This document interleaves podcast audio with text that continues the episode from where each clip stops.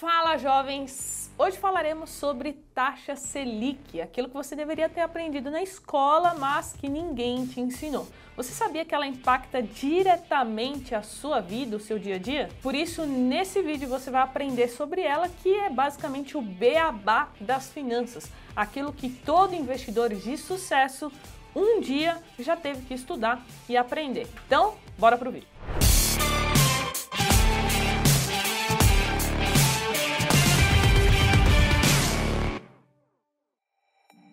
E antes um recadinho bem rápido, se você quiser tirar dúvidas diretamente comigo, você precisa me seguir lá no Instagram, porque aqui no YouTube eu não consigo responder todo mundo. Lá no Insta eu abro caixinha de perguntas toda semana, beleza? Então é só me acompanhar por lá, carol.jovens.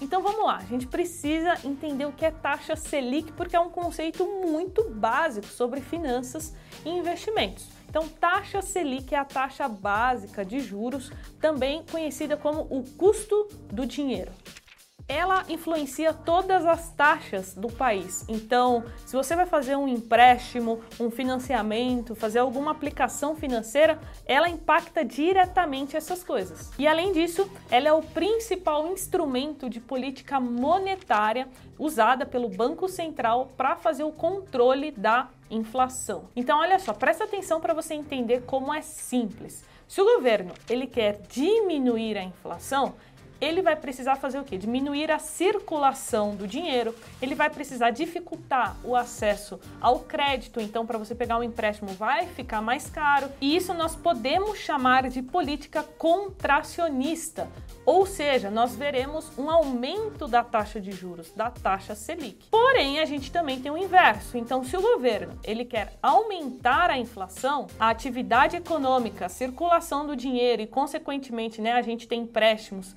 mais baratos, financiamentos, ele acaba adotando uma política expansionista.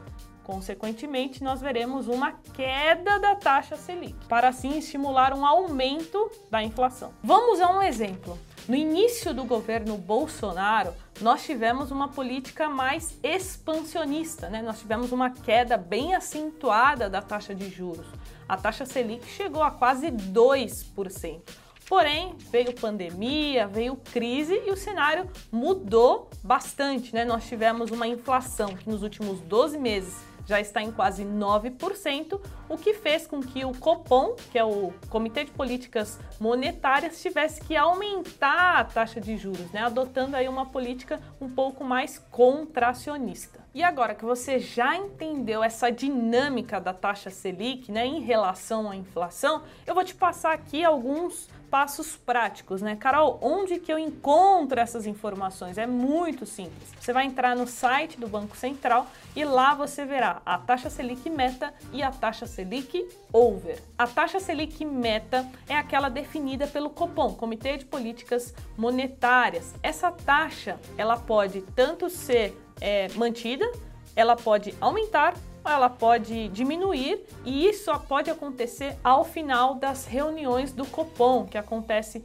oito vezes durante o ano. Lembrando que pode ter ali uma reunião extraordinária, alguma coisa do tipo, para fazer alguma alteração ali é, de imediato. E onde nós encontramos essa informação? Aqui no site do Banco Central a gente consegue ver que a taxa Selic meta, que é aquela que aparece no Jornal Nacional, em toda a imprensa, nos jornais, ela está em 5,25 no momento que eu gravo esse vídeo. Porém, é muito importante você saber que qualquer investimento atrelado à taxa Selic, ela não vai render de fato 5,25, ela vai render 5,15. E por quê, Carol? Porque essa é a taxa Selic over que a gente encontra aqui nesse outro site. E o que acontece se por acaso a taxa Selic tiver uma diminuição? Quer dizer que eu vou perder dinheiro? Não.